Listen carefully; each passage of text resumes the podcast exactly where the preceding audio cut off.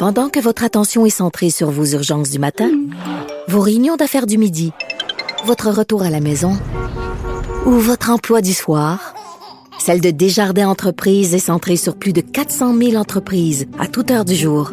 Grâce à notre connaissance des secteurs d'activité et à notre accompagnement spécialisé, nous aidons les entrepreneurs à relever chaque défi pour qu'ils puissent rester centrés sur ce qui compte, le développement de leur entreprise. Parce qu'en immobilier, faut être à son affaire. Suivez les conseils de nos experts. Via Capital, les courtiers immobiliers qu'on aime référer. Bonne écoute. Claude, tu me dis deux mots? Un, deux, trois, un, deux, trois, un, deux, trois. Ouais, c'est bon, je pense que c'est bon. Parle-moi normal. Tiens, Là, tu vas être comme ça? Bon, je vais être comme ça. Dans ce deuxième épisode, Claude va nous parler longuement de Mike Blass, qui fut l'un des criminels les plus redoutables de l'histoire du Québec. Tueur à gages et auteur d'au moins une douzaine de meurtres, il deviendra ensuite délateur et bénéficiera même d'une nouvelle identité. Sa relation avec Claude est pour le moins unique et c'est pourquoi il était essentiel pour moi d'obtenir les confidences du célèbre reporter à ce sujet. Et parlant de criminels de renom, c'est aussi dans cet épisode que Claude me parlera de sa rencontre avec le criminel français Jacques Mérine durant son séjour au Québec. Vous écoutez le balado 10-4, Les secrets de Claude Poirier. 10-4. Ça jouait dur dans les années 70. Les braquages, Montréal, c'était la capitale nord-américaine du braquage. Les prises d'otages. Il y a eu comme une mode, à un moment donné, les, criminels se sont dit, il y a de l'argent à faire là-dedans. Là. Oui, parce qu'aujourd'hui, il n'y a plus d'argent dans les caisses.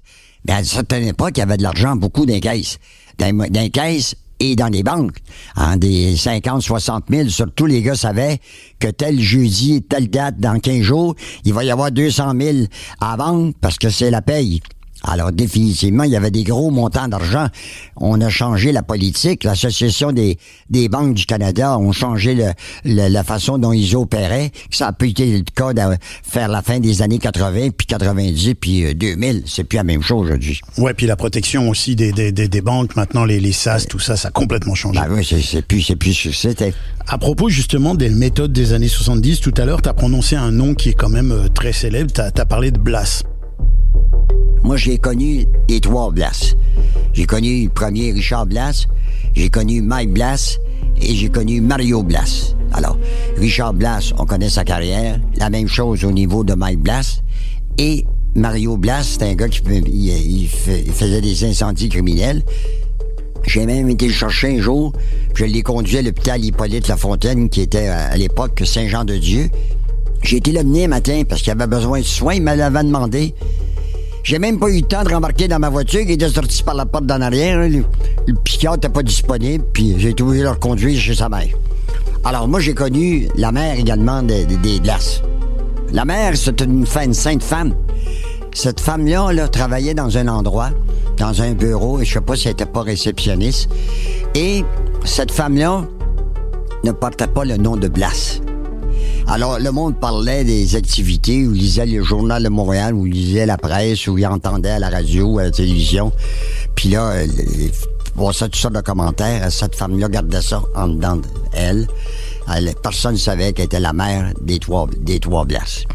Alors, moi, j'ai connu cette période-là. Je voudrais que tu me racontes cette histoire assez incroyable euh, de, de, de la façon dont Blas a pris contact avec toi, euh, Mike Blas, euh, pour, te, pour te demander de faire l'intermédiaire pour ramener le corps de quelqu'un qu'il avait tué. J'ai jamais vécu ça dans ma vie, puis je pensais jamais vivre ça. Un jour, le journal de Montréal a sorti en première page que la personne qui avait tué un antiquaire, la personne se faisait appeler Michel Simon, dit Mike Blas, avec la photo de Mike Blas en première page du journal de Montréal, un article signé Michel Auger qui avait beaucoup de contacts dans le milieu policier. Alors, ce matin-là, moi, j'arrive à Sequoia, puis à CKVL, au 211 rue Gordon, vers les 5 heures le matin. 4h30, 5 heures, j'arrivais à la chaude. Il y a une camionnette. Il y a un gars dans la camionnette avec son chien. C'est Mike Blas. Alors, ce matin-là, Mike Blas sort du véhicule. Il était en liberté illégale. Alors, il me dit, écoute bien, là. moi, j'aimerais une chose, que tu aurais la possibilité de contacter la famille, parce qu'il dit dans l'article, il laisse sous-entendre que la famille est prête à verser un montant d'argent pour connaître l'endroit où le corps de leur frère a été déposé. Et là, il me raconte l'histoire. Il dit, moi, là, j'achetais des affaires au niveau de l'antiquaire. Il me devait 10 000 piastres. J'ai l'amené en voiture, en camionnette avec moi. J'ai demandé de me, payer, de me donner mon 10 000. Il n'a pas voulu. Il y a eu une bagarre, il y a eu une chicane, un coup de feu parti. Il a été atteint. Il souffrait tellement. Je voulais pas le laisser souffrir. J'ai donné la deuxième shot. Il l'a achevé. Il l'a achevé. C'est ça qu'il t'a raconté. Ouais. Alors là, il me dit, écoute bien, tu vas contacter la famille, tu vas leur dire que tu as une possibilité de savoir où est le corps de leur frère. J'ai dit, écoute, Mike, moi, je peux pas faire ça, voyons donc. Il dit, tu parles pas aux policiers de ça avant, puis demain matin, je vais te rappeler à telle heure sur ton téléphone. Alors, là, je me suis dit, qu'est-ce que je fais? C'est sûr et certain que la police va être mise au courant de ça. La famille va appeler.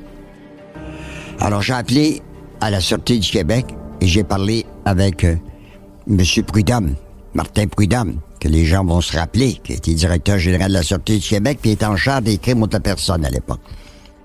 Alors, j'ai raconté ça.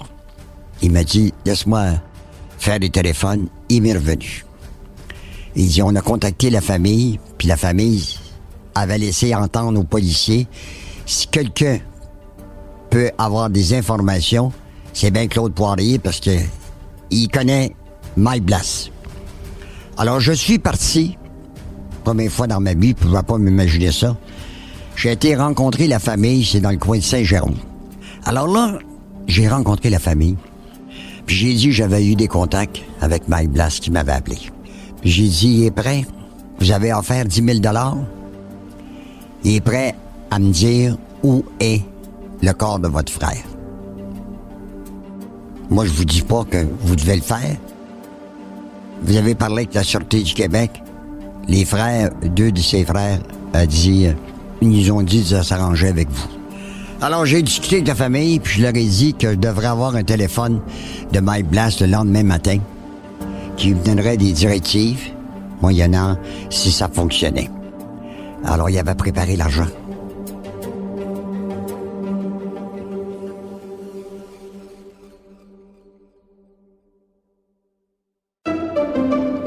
Pendant que votre attention est centrée sur cette voix qui vous parle ici, ou encore là, tout près ici, très loin là-bas, ou même très, très loin. Celle de Desjardins Entreprises est centrée sur plus de 400 000 entreprises partout autour de vous. Depuis plus de 120 ans, nos équipes dédiées accompagnent les entrepreneurs d'ici à chaque étape pour qu'ils puissent rester centrés sur ce qui compte, la croissance de leur entreprise. Parce qu'en immobilier, pour être à son affaire, suivez les conseils de nos experts. Via Capital, les courtiers immobiliers qu'on aime référer. Bonne écoute. Ici Ricardo. Et Émilie, marchand d'IGA. On a envie de vous inspirer à bien manger. À moins de 5 la portion. Suffit de repérer les produits valeurs sûres et de les cuisiner avec une de nos recettes. Les valeurs sûres, c'est bien pensé, hein? Bien sûr! Détails sur IGA.net. Vous vous demandez ce qui pousse votre voisin à croire qu'un groupe de pédophiles satanistes domine secrètement le monde? Ou pourquoi certaines de vos connaissances dénigrent toute campagne de vaccination? Peut-être même doutez-vous que le président Kennedy ait réellement été assassiné par un tireur solitaire? Vous n'êtes pas seul. Je m'appelle Alexandre Moranville-Ouellette et je vous invite à découvrir les secrets de ces théories du complot grâce au balado Ce n'est qu'une théorie, disponible sur Cube Radio et toute autre plateforme de balado. Ce n'est qu'une théorie est récipiendaire du prix de la meilleure série balado au Canadian Online Publishing Awards 2021, en plus d'avoir été nommé au Canadian Podcast Awards en 2022. Moi, je suis parti avec le 10 000 de la famille de cet antiquaire-là dans ma voiture. Et là, Mike Blas m'avait dit, la veille, l'argent, là, c'est mes deux garçons, mes deux filles. Il voulait donner l'argent à sa famille. À sa famille. C'est l'argent que, supposément, l'antiquaire, il devait. Il dit, moi, je veux rien avoir une scène. Puis il dit, si t'as des dépenses, tu prendras. Moi, il n'y a pas question de dépenses, là. Alors, le lendemain matin, j'ai dit à Martin Prudhomme, je suis en possession du 10 000 de la famille. Il dit, nous, la Sûreté du Québec, on n'embarque pas là-dedans. C'est une affaire de famille avec toi. Mais, côté humain, ils veulent savoir où est-ce qu'est le corps de leur frère. Alors, on n'interviendra pas. À quelle heure que Mike Blast t'appelle? J'ai dit, Mike Blast va m'appeler probablement d'avant-midi. Et euh, comme de fait, il m'a appelé. Puis là, la, Sûreté du Québec m'avait demandé s'il y avait possibilité d'enregistrer la conversation. J'ai dit non. Moi, je n'enregistre pas la conversation sans avoir le feu vert de, de My Blast. Il m'a dit euh, T'as le 10 000 J'ai dit oui. OK. Viens-toi-en vers le nord, Saint-Michel-des-Saints. Puis il dit en cours de route, m'a t'appeler. Bon, mais j'ai dit, tu me donnes pas de plan? Il dit non, il n'y a pas de plan. M'a donné des, des, directives. Alors là, j'ai appelé la Sûreté du Québec, Martin Prudhomme. J'avais dit à Mike Blas, je suis obligé d'aviser la Sûreté du Québec. Là. Tout le monde était au courant que tout le monde était dans, le, dans, ça. dans la boucle. Là. Alors, euh, la caravane est arrivée. Les policiers, tu veux dire? Ouais, j'appelle ça la caravane. Cinq, six voitures fantômes, puis les, les gars d'urgence, puis tout ça. Puis là, oublie pas, on est en hiver. Alors là, je, monte là-bas, à Saint-Michel-des-Champs, puis là, il me dit, à tel endroit, il y, a une, il y a une affiche jaune, puis tu tournes vers la gauche, puis tu vas vers la droite, puis c'est ci, puis c'est ça. Ils ont fait des recherches toute la journée. On a couché là. Le lendemain, ils ont fait des recherches. On n'a pas trouvé le corps. Ah ouais. Vous avez cherché, cherché. Ouais. C'était, c'est sûr que Mike m'avait dit, quand il est arrivé ça, je l'ai, je l'ai pris, après ça, je l'ai shooté par-dessus le banc de neige, puis il a, il a, il a dû rouler. Et c'est quand que Mike Blass a été arrêté par la Sûreté du Québec, là, dans le bout de Sorel? Pas très longtemps après, au fond. Pas tellement longtemps. C'est lui qui a, qui a, qui a dirigé les enquêteurs des crimes contre la personne, puis ont trouvé le corps de monsieur, de ce monsieur-là en question. L'antiquaire. L'antiquaire. Eh bien, moi, entre-temps, j'avais rencontré les enfants une fille, une de ses filles à moi, et été porté 10 000 Ça a été divisé par la famille. C'était un peu immoral quand même, hein? C'est un peu immoral. Mais moi, j'avais dit aux gens, écoutez, puis moi, puis là, je prends témoin les, les, les, les, membres de la famille. C'est eux autres qui affaire de payer pour savoir où était le corps. Fait que quand le corps a été trouvé, les restes qui restaient, puis il a passé une partie euh, à cet endroit-là, euh, ils ont pu faire euh, leur deuil d'une certaine façon. C'est la première fois que je voyais ça dans toute ma carrière. Moi. Je pense que c'est l'unique fois où tu as, Ouais, contribué à chercher un jamais, corps. Jamais vu ça. Jamais vu ça payer pour euh, savoir où qu'est le corps.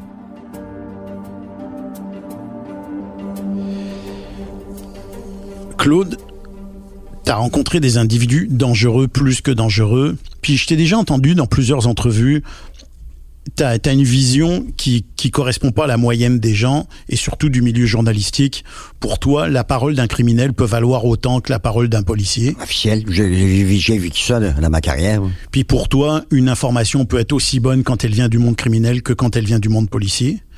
Euh, je suis pas loin d'être d'accord avec toi sur euh, sur le fait que tout le monde a un intérêt à parler et les policiers ont aussi un intérêt à parler. Quand la police donne de quoi à un journaliste, il s'attend en retour d'avoir euh, le retour de l'ascenseur. J'ai vécu ça dans ma carrière. Un service des communications, ça sert à communiquer et donc ça sert à bien paraître. C'est ça, on est d'accord, que ça soit la police, que ce soit n'importe quelle compagnie. Mais en matière de criminels, t'as quand même rencontré un phénomène. T'as rencontré Jacques Mérine. Et tu l'as rencontré une première fois, tu l'as vu lui et, et sa compagne Jeanne Schneider au moment du procès de la mort de Madame Le Boutier. Boutier, Exact. l'aubergiste Madame Le Boutier, Exact. qui avait été accusée d'avoir tué euh, l'aubergiste Madame Le Boutier pour un vol de bijoux. Mérine et Jeanne Schneider étaient accusés d'avoir tué Evelyne Le Boutillier. C'est ça. Leur avocat que tu connaissais très Maître bien. Raymond Daou qui m'avait approché, qui m'avait appelé, et c'est à ce moment-là que je- moi je me suis rendu avec Raymond Daou couvrir le procès. Et grâce au travail de Raymond Daou et un enquêteur privé, le couple Schneider, Mesrine ont été acquittés. C'était la première l'ambiance du procès là. Ah, c'était épouvantable parce que c'était dans c'était en Gaspésie, puis là c'était épouvantable. C'était une aubergiste elle, puis elle avait été euh, avait été tuée étranglée. Et euh, les gens n'en revenaient pas, mais il avait été acquitté grâce au travail de maître Raymond Daou. Tu assistes au procès de Jacques Mérine, de Jeanne Schneider, dans l'affaire Le Boutillier, menée par Raymond Daou, un plaideur exceptionnel. Est-ce que tu penses, toi, que la personnalité de Mérine, la qualité de plaidoirie de Daou ont joué vraiment dans l'acquittement. Ben c'est sûr. Puis surtout la plaidoirie de Maître Daou, parce que Maître Daou, c'était un des grands plaideurs que j'ai connus, moi, dans ma carrière, avec Léo René Maranda, puis d'autres grands avocats, Maître Michel Brou, qui est venu par la suite à la Cour d'appel du Québec, puis Maître Raymond Daou, c'était un grand plaideur. Et euh, c'est lui, c'est sûr que ça l'a aidé. Quand les gens voyaient Hervé dans une ville euh, que ce soit euh, en Gaspésie, puis tout ça, puis débarquer un gars comme Raymond Daou, la réaction du monde, c'est une cause importante parce qu'un grand criminaliste se déplace. Alors ça, c'est sûr et certain que Raymond Daou, qui a sauvé énormément de gars de la potence, parce qu'à cette époque-là, on pendait au Canada, ça, ça l'a définitivement joué. Mais le travail de l'enquêteur privé que Raymond Daou avait engagé en France a aidé également à sauver euh, Jean Schneider et de Jacques Messrine. Et moi, j'avais pas parlé à Messrine, j'avais pas parlé à Jean Schneider. J'ai eu l'occasion de recevoir des cassettes de Jacques Messrine qui avait envoyé une cassette à Raymond Daou, qui était devenu propriétaire du journal Photopolis, puis dénonçait la situation au, euh, au pénitencier de Saint-Vincent-de-Paul et surtout euh, au CDC, c'est-à-dire où on gardait des détenus très dangereux au CDC, puis il disait qu'on en faisait des bêtes. Les, les quartiers de haute sécurité. C'est ça.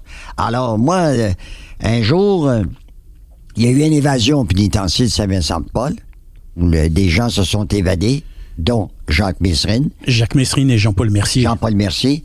Ils sont même revenus pour essayer de faire évader d'autres détenus. Ouais, c'était pas l'opération du siècle. Là. Ils, sont fait, ils sont fait tirer dessus. Ils sont fait tirer dessus, puis ça, ça a été assez spécial. Il y a eu un, grand documentaire dans lequel j'ai participé.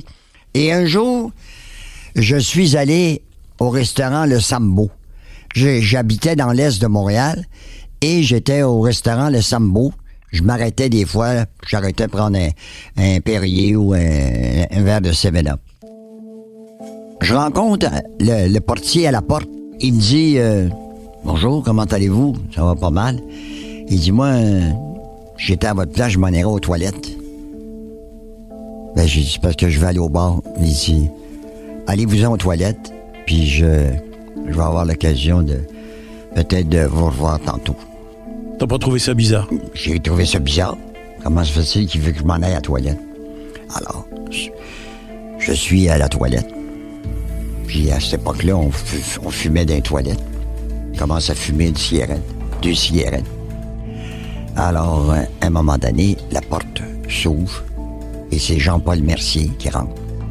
Faut remettre Jean-Paul Mercier dans le contexte. Jean-Paul Mercier, c'est un braqueur de banque. Ben, de banque s'est fait tuer par l'escouade des, des vols à Mermé au coin de Jean Talon et Pineuf un matin. C'était un, gars... Un, un, un spécial, il faisait, il faisait des hold-up avec Messrine dans les banques. Alors je suis dans les toilettes, mais je l'ai pas reconnu au départ parce qu'il était déguisé. Et là, il y a un gars qui me rentre puis me dit euh, Écoute bien, je suis Mercier, là, Jean-Paul. Le français va venir te voir tantôt. Je dis quoi, français? Alors moi, ça faisait 10 minutes, 10-12 minutes que j'étais dans les toilettes. Là, il y a des gens qui revenaient dans les toilettes.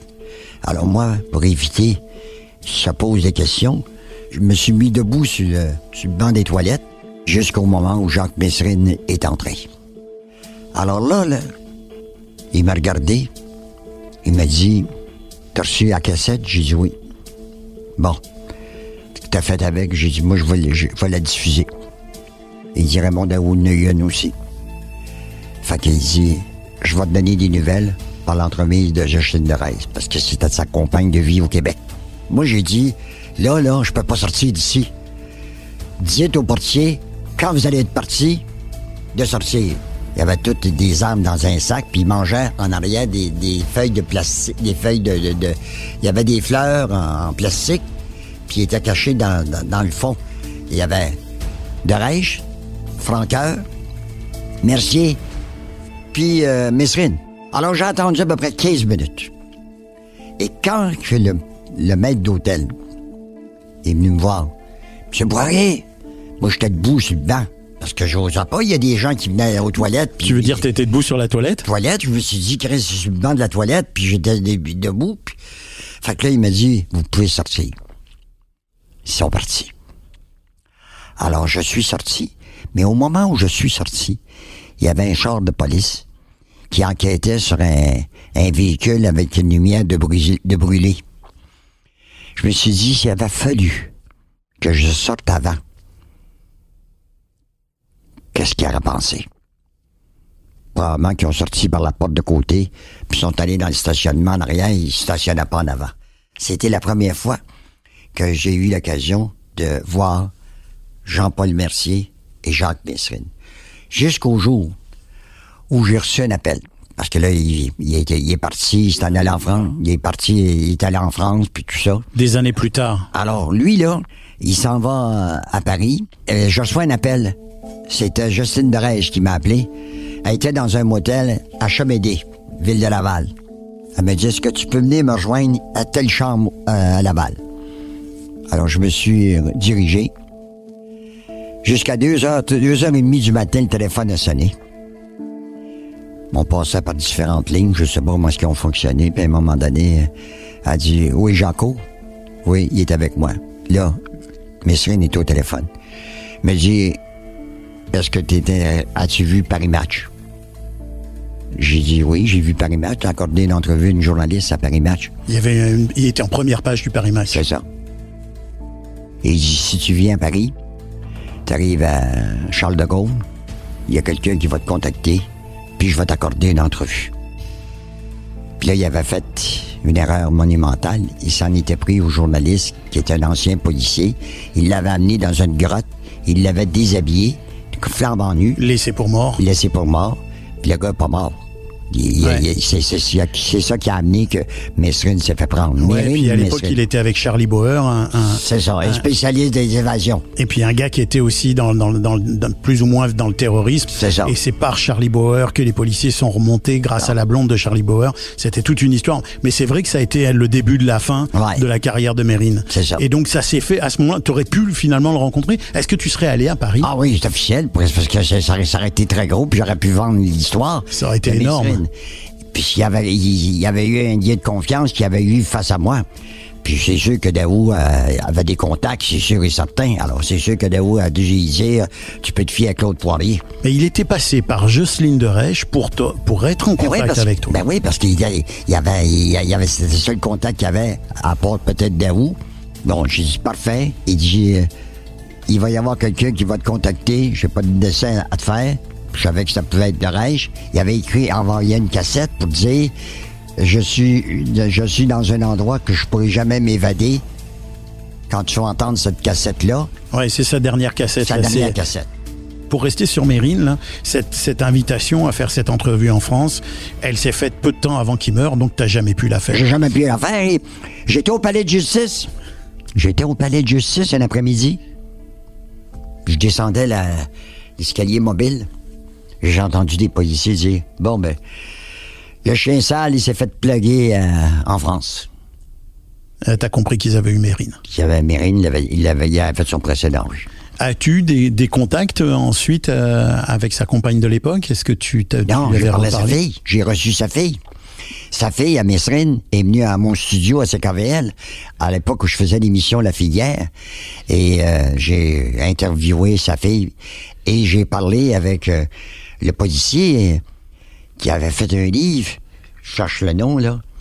Ah, Il y en a plusieurs qui ont participé à l'enquête? euh, celui qui était ce- celui qui, qui avait déjà euh, pris le champagne avec lui. Là. Ah, Broussard, le commissaire Broussard. Ah, le commissaire Broussard, je l'ai eu en, je l'ai eu en ondes.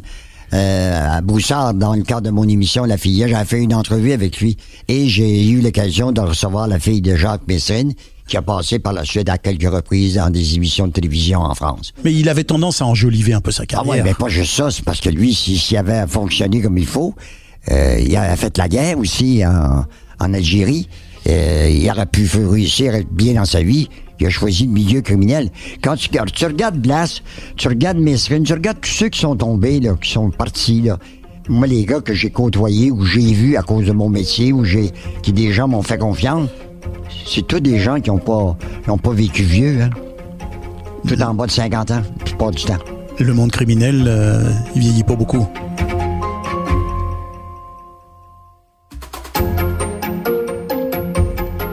Quel parcours incroyable que celui de Claude. Et à propos de gens qui ne vieillissent pas beaucoup, il fait partie de ceux qui ont frôlé la mort de près, et pas pour les raisons qu'imaginent la plupart des gens, mais à cause de ceux qui ont voulu le tuer. C'est ce dont nous allons parler avec lui dans le prochain épisode. Ce balado est une production exécutive Ghostscript Media pour la société de production Cube Radio. La musique est tirée du registre musical de BAM Music, la réalisation est d'Alexandre Pépin et le mixage de Philippe Séguin. Je suis Stéphane Berthomé, j'anime ce balado que j'ai scénarisé, la recherche ayant été menée par Jean-Baptiste Hervé. Merci encore de nous avoir écoutés. Si ça vous a plu, parlez-en autour de vous et à bientôt j'espère.